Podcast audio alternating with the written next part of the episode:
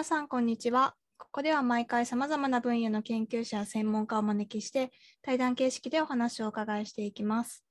研究の面白さや研究者の本音の本音を対話によって語り残そうという番組です。ナビゲーターは東京医科歯科大学で公衆衛生学の教授をしている藤原武雄さん。アシアシスタントは研究大好きな私、レイチェルです。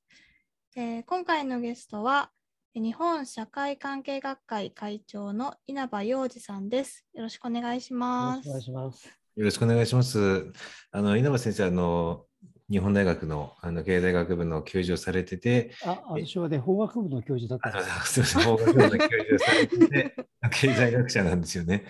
あの政治経済学科というのがありましてね、そこの教員だったもんですから。そうですね。で、2年前にあの退官されて、今、講師をされていながら、あの学会活動、研究活動も今もあの精力的に続けられてまして、で、この、あの、ポッドキャストのシリーズ、あの、異分野の先生方との対談ということで、まあ、経済学者の稲葉先生お呼びしたんですけれども、まあ、ソーシャルキャピタルの研究者ということでは、まあ、あんまりこう、私としても異分野の感じもない中で、あの、今回お願いさせていただきました。まあ、というのもやっぱりあのソーシャルキャピタルの重要性が、まあ、このコロナ禍にあって非常に注目されてますし、何よりこのもうソーシャルキャピタル研究の日本の第一人者でありパイオニアであるというのはもう皆さんあのご存知の通りかと思いますので、ぜひあの先生にその辺のどうこのソーシャルキャピタル研究が始まったかということもお聞きしたいなと思いながら、あの今日来ていただきました。じゃあ、まず先生、あのご経歴というか、あのの中でどういうふうにソーシャルキャピタル研究が始まったかというのを、先生の中でですね、あの聞かせいただいてもよろしいでしょうか？ありがとうございます。貴重な機会をいただきまして、本当に感謝です。あの、私自身は銀行員を30年間やっておりましてですね、まあ、もともとの大学は経済学部ですけども、えー修士はですね、えーまあ、あの、ビジネススクールの MBA ですね。その後、まあ、仕事で、その組織のですね、チーフエコノミストとか、えーまあ、経済関連の仕事もやってまいりました。でまあ、その中で、あのアメリカに3年間赴任する、えーまあ、その前に留学もしてるんですけども、えー赴任する、えーまあ、機会をいただきまして、えー1976年から8年の2年間、えーアメリカの大学院に、えー留学して、20年後の1994年から97年だったんですね。でその時にアメリカのデータをもう一回きちんと見る機会がありまして、それを見ますと、過去20年間ですね、アメリカの、労働者の実質賃金は、下がっている、上がってない、それでかつ生産性は上がってるんですね。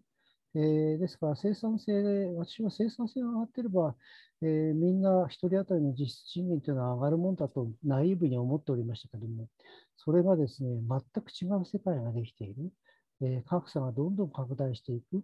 えーそして、えーかってですね、私は1960年代のもうとてもと古い時代を知ってる人間ですから、アメリカの、えーまあ、キング牧師とかですね、ケネディ大統領の演説に触発されて、アメリカが大好きになった人間なんですね。えーでそれで言ったらですね、70年代のアメリカはまだ残りががあってですね、えーそれなりに立派な国だったんですが、90年代のアメリカはもう、えー本当に、えー姿が変わってしまっていた。えーやはり、えー格差という問題が、えーまあ、人々の生活に貧困を通してですね、さまざまな部分に染み込んでしまっていた。例えばですね、ワシントン DC に事務所があったんですが、えーそこの、まあ、ご存知だと思いますけど、16番街ですね、16番街、これ、私、もう昔だから勘違いしてるかもしれませんませんけども、えー先はホワイトハウスですよね。ホワイトハウスの目と鼻の先の、えーまあ、バーガーキングズですね、まあ、女性が襲われるようなんですね。そういうようなあアメリカになってしまってたわけなんですね。うんで、データを見ると、まあそういうことだということで、これは一体何なんだろうかと。で、えー、まあ、アメリカで起こったことは日本でも起こりますよね。うん、だから、そこの、えー、基本的な理由を知りたいということで、えー、まああ、えー、調査をして、まあ、その結果、まあ、日本経済新聞から出てますけども、中流が消えるアメリカって本になって、1996年ですかね、6年、えー、に、えー、出版してるんですけども、えー、それに対して、えー、私は一応あの、日本の人、経済学者の人たちに警鐘を鳴らすつもりでいたんですけども、日本の経済学者は全然、え、何ですか？みたいな話でですね、あの、相手にしてくる。まあ、私はあのその時は経済学者とはとても言えない立場で、エコノミストということですけれども、ただ私が出身したとあの出身は、えー、まあ、知り合いに経済学者が、まあ、ずらっと並んでるところだったんですけども、それをですね、えー、特に、えー、東の方の大学ですね、東の方の大学の方々はですね、まあ、うん、とても反応が鈍い。うん、それから、えー、東京の、えー、西の方にも一つ、あの大学がありますけど、そこの方がですね、もうまあ反応が鈍い。えー、理論的にこの経済学でいくとですね、格差っていうのは確かにものすごくあのなぜ悪いかっていうのは説明できしにくいですね。うん、あの能力の差と、えーまあ、所得の差っていうのはですね、人まあ、賃金の差っていうのは能力の差というふうに経済学はどうしてもなるので、うん、えー、時間あたりの生産性が賃金に反映するってわけですね。うん、それから何時間働くかっていうのは、これは、えー、その人の好みだ。だから、えー、所得というのは賃金、時間あたり賃金かける労働時間ですよね。だから、えー、賃金の方は、えー、その人の能力を明らかにして、それから、えー、働く時間はその人の好みの問題だ。という話になってしまうとですね、これ、なんとも格差の拡大が問題だとはですね、えー、言いにくい世界になるわけですね、うん、論理的に。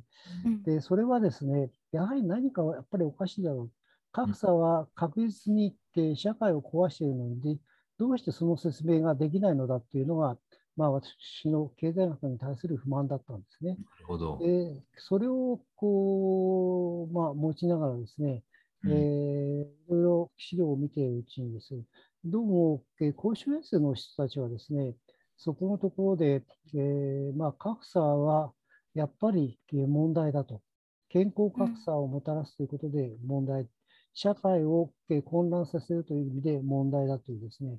えー、大変まっとうな見解を展開していらっしゃる方々がいた。えー、そうかと。うん、それだったらば、その時ソーシャルキャピタルって言ってたんですね。ソーシャルキャピタルというものをちょっと、えー、自分なりに、えー、勉強してみようかということで、えー、ソーシャルキャピタルの、えまあ、世界に入っていった。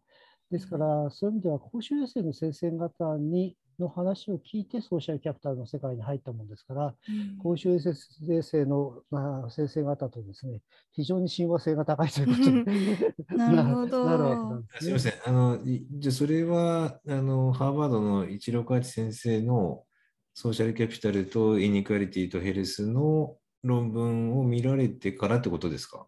えっ、とですね、それよりも、あ前にですね、あの、まあ、あのーまあ、1993年に、えー、メイキング・デモクラシー・ワークという、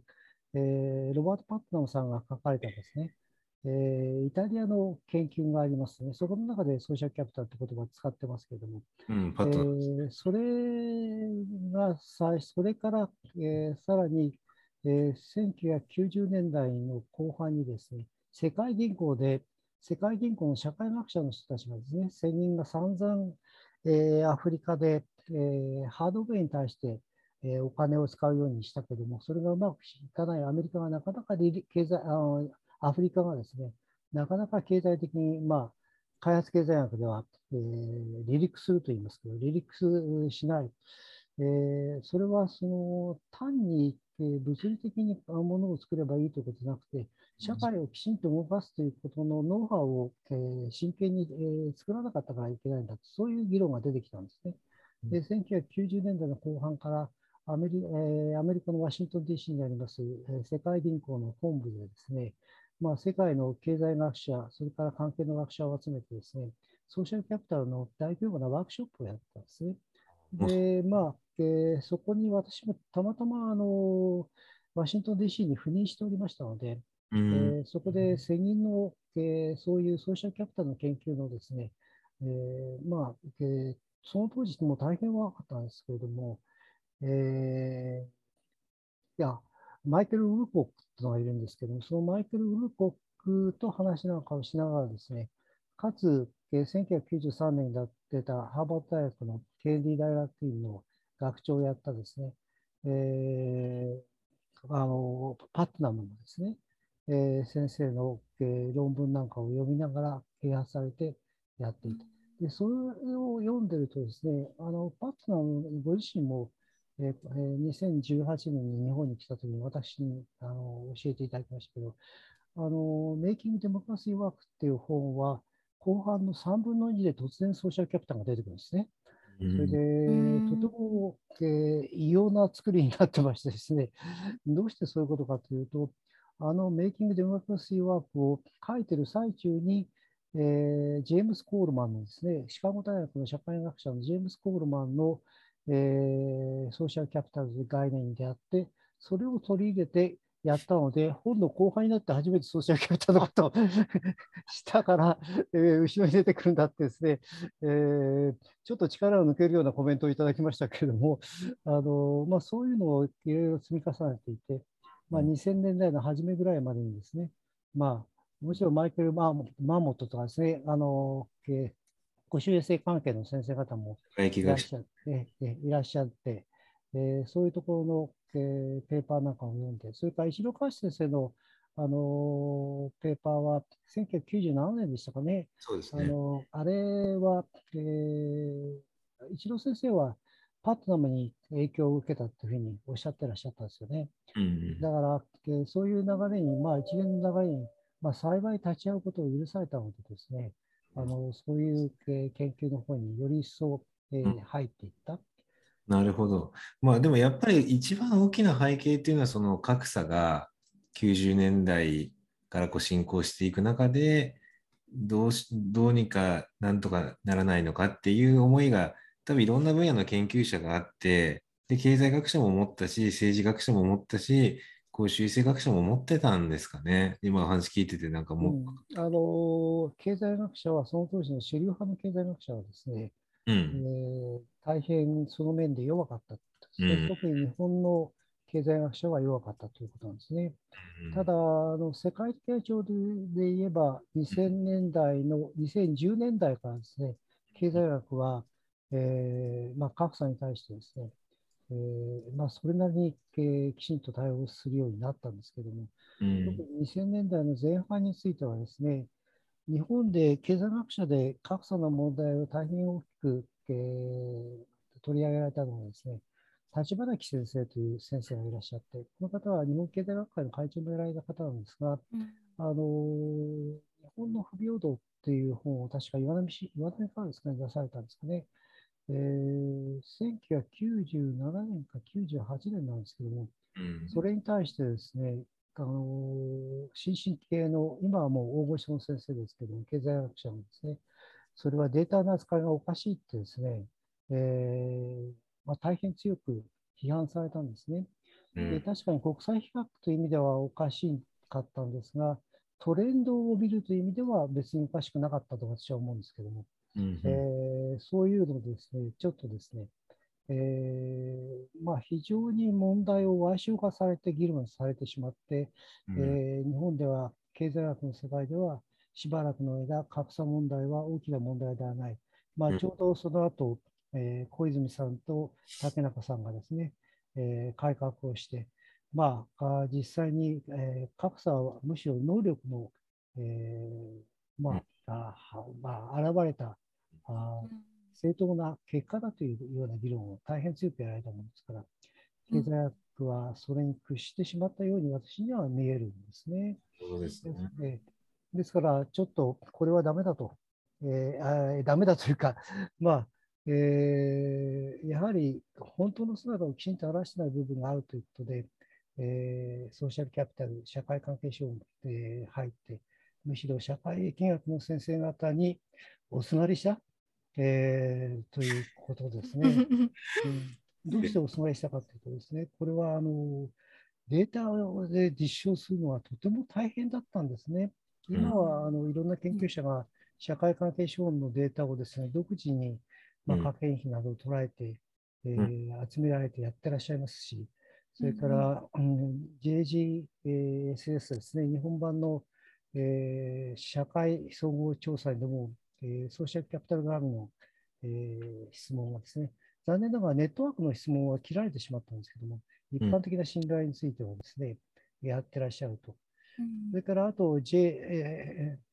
ー、JGIS もですね、やってらっしゃるということで。高齢者のえパネル調査ですえね。そうですね。ですから、そういうことなんですけど、当時はですね、あれはやっぱり大変お金のかかることなんですよね。うん。えーなかなか研究費が取れなくてですね、うん。2005年、6年ぐらいで、まあ、えーもう、えーやめようかなですね。あのーで始められた時はどのデータで研究されてたんですか？日本。実証研究のデータがなかったんですよ。うん。既存のデータですか？既存のデータも、えー国民性調査とかですね、うだんか。らでも国民性調査も最近は2018年調査が、まあ、なかなか出なくてですね、国民性を調査してるんですか？そうです。あの統計数理研究所とかもですね、国民え性調査っていうのは、これはもう1950年代からやっててですね、その中の一般的信頼ですね、これあ。よく使うですね、人はあ信頼できると思いますか、用心するに越したことはないと思いますか？って質問もこれに出てるんですね。これを受けてアメリカの、えーえージェネラルソーシャルサーベイがうんその質問を入れたんですね。えーえー、そうなんですね。すごい。うんすごいことだったんですね。それで、まあ、あのー一部私の思い込みがあるかもしれないですけど、流れとしてはですね、日本が大変そういう意味では大きな影響を与えて、あのということは間違いないと思います。これはあの統計数理研究所、今はもうあの同志社に移られましたけど、えー吉野良三先生から伺った話ですね。えでーそういうことなもんですから、えー自分でやるデータが、えーそれから研究者としては、2003年から研究者として大学に勤めるようになったので、うんうえーんデータがなかなか取れなかった。うんうんでそれで最初にやったのは2003年とですね、2000、えー、何ですか、5年ですかね、あの内閣府が、うんえーしあのソーシャルキャピタルの調査をやられましたね。うんあのデータを、あの大森先生から、大森隆先生からですね、えうんーを経由して、内閣府から拝借してやらせていただいたんですね。なるほどですね。それで、あすいません、あの私、どうしても、えー一人で喋ってしまうんですけど、よろしいですか、はい。でそれで、そういうことでもうダメだと思ってたときに、えー近藤克則先生に出会ったと。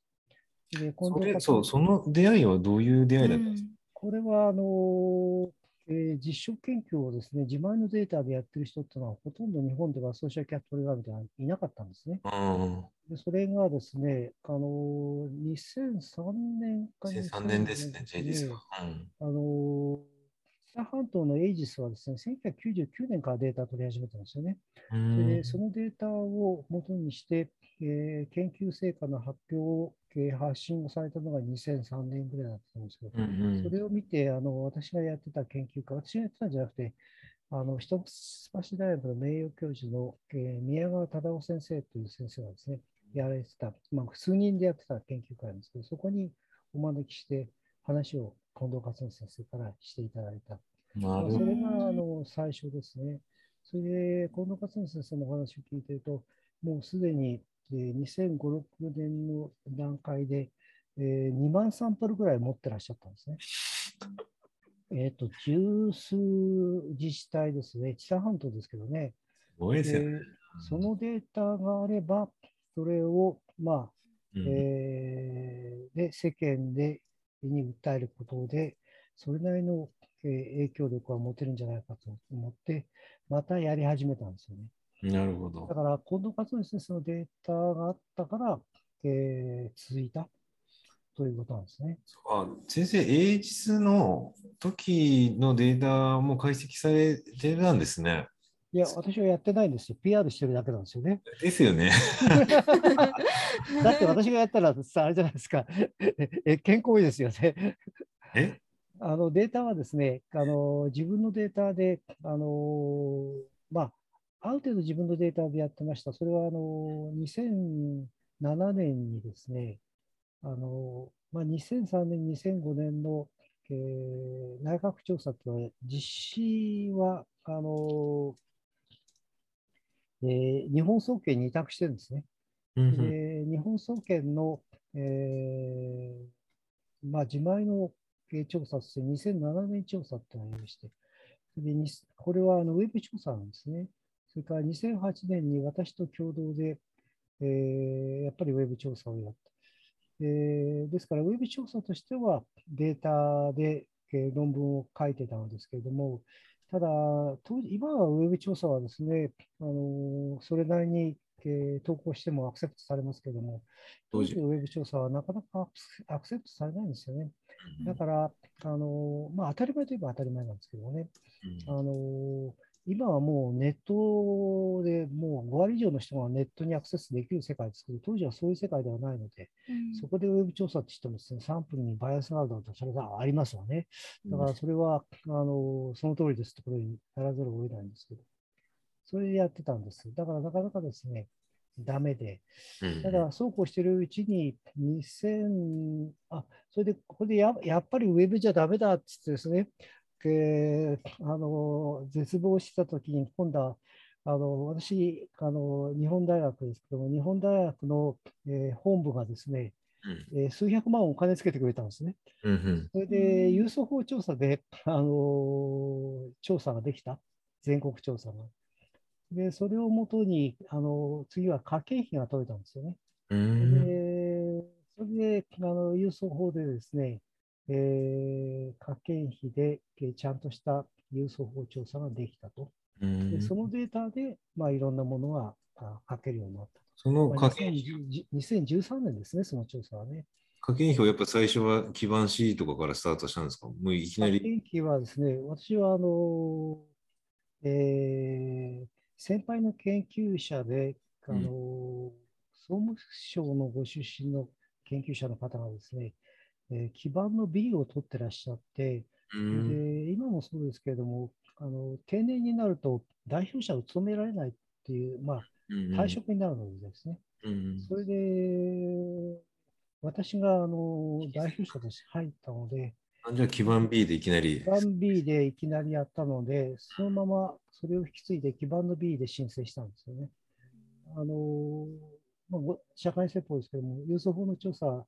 全国調査ちゃんとやろうとすればですね、まあ、1万票ぐらい送付しようとすれば、これはまあ1000万を超える、えー金額が出るわけですね。ですから、まあ、基盤の B でなければ、えー対応できないということです。でそのおかげで、まあ、曲がりなりのちゃんとしたデータで、あのその時の分析手法は、まあ、まだまだ未熟だったのでですね、問題も多かったんですけども、まあ、世に問うことができるようになってきたということなんですね。まあ、いろいろ、あの、その間、えーその、あ近藤、えー、勝則先生はですね、堂々全国に打って出てですね、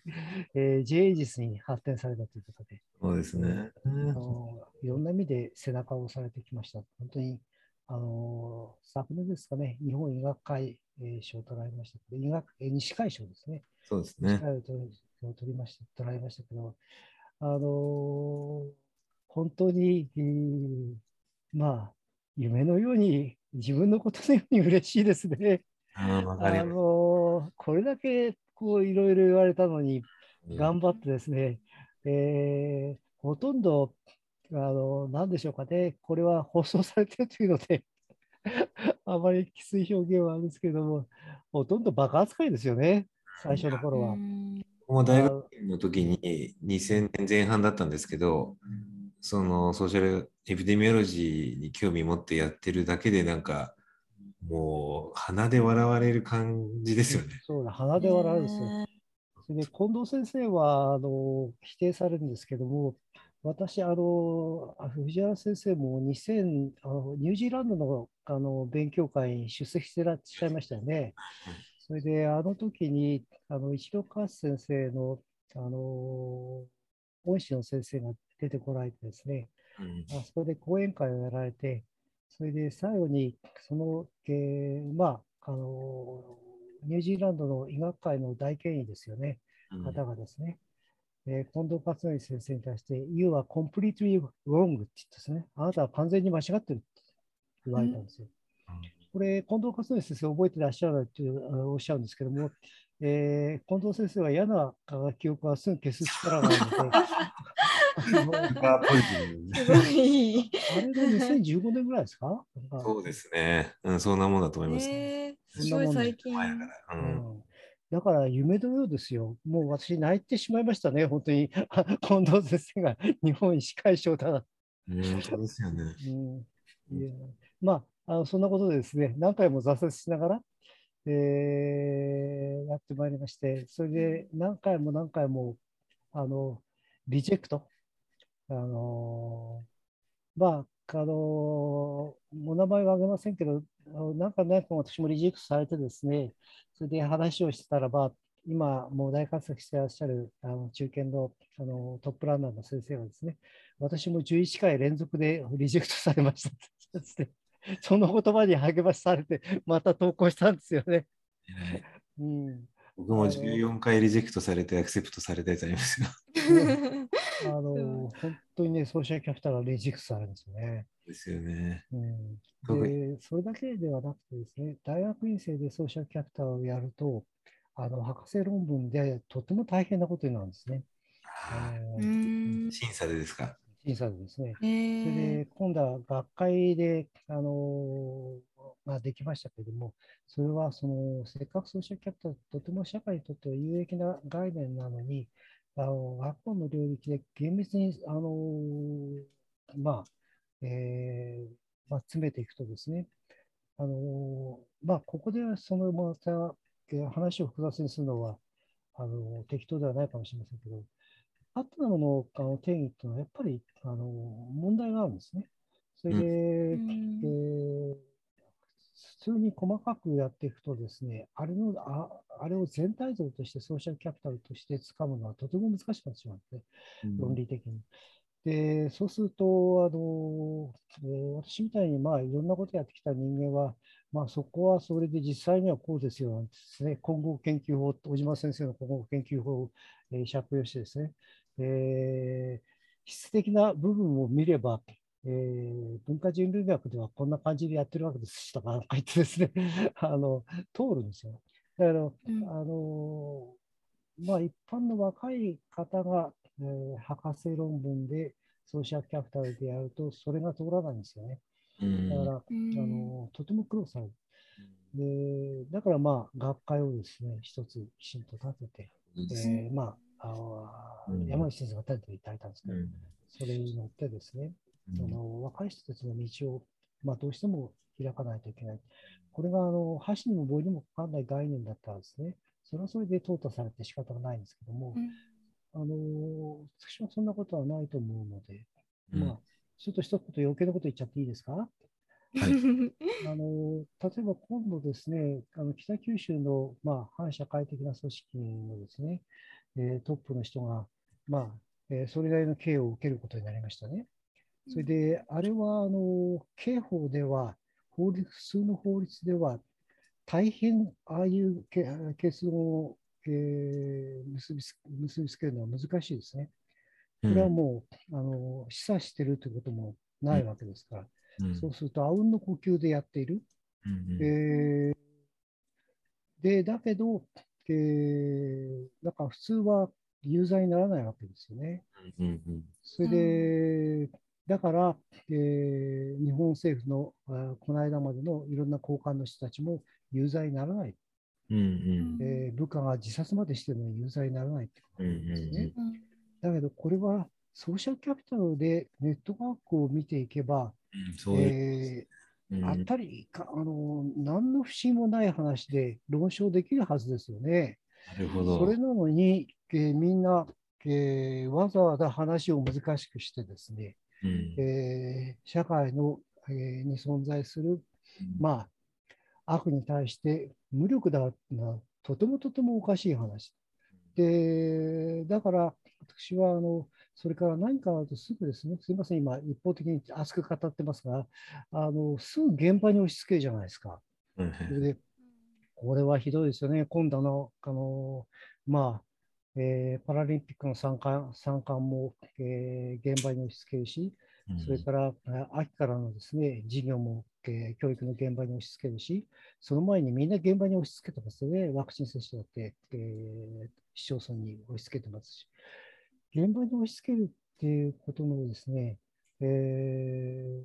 無責任さっていうものをどうしてきちんと学問で立証できないんですかね。あのーそこのところをですね、えーその社会関係資本というものをが存在して、ネットワークが存在しているのに、最後の責任を取らないっていうですね、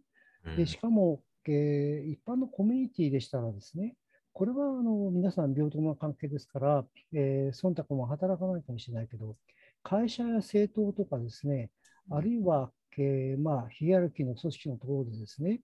えートップの意思で、えーまあ、よく企業文化とか、えー企業体質って言いますけども、そういうものを、えー勝手にできたっていうような話をするわけです、トップの人がね。だけど、うんそんなことないですよね。それはトップは、それをおかしな企業体質、企業系風土だったらば、それを変えるのがトップの仕事じゃないですか。うん。えーそれに悪の意思でですね、自分の責任を取らないようなことをしているようなあー人たちがあまりにも多いんじゃないか。そういう社会の理不尽ですね、現場の理不尽、そういうものに対してどうして学問はこんなにも静かなんだ。うん。えー社会疫学はですよね、経済格差って一生懸命、ちょっとですね、ちょっと弱いんですけども、なんかですね、あの時々弓放ってですね、消し出されて帰ってくるっていうところがありますけど、えーほとんどの学問はそれさえできてないんじゃないかっていうえーことなんですね。えー名指しはしませんけれども、あのそういうことなので、ぜひこれは、この日は絶やさないでいこうっていうですね、社会関係省のソーシャルキャピタル研究の日はね、だ消さないでいこうってですね、まあ幸い藤原先生のより一般先生ができたのあのいらっしゃるので問題ないんですけど、とんでもないです。うん、そういうことなんですね。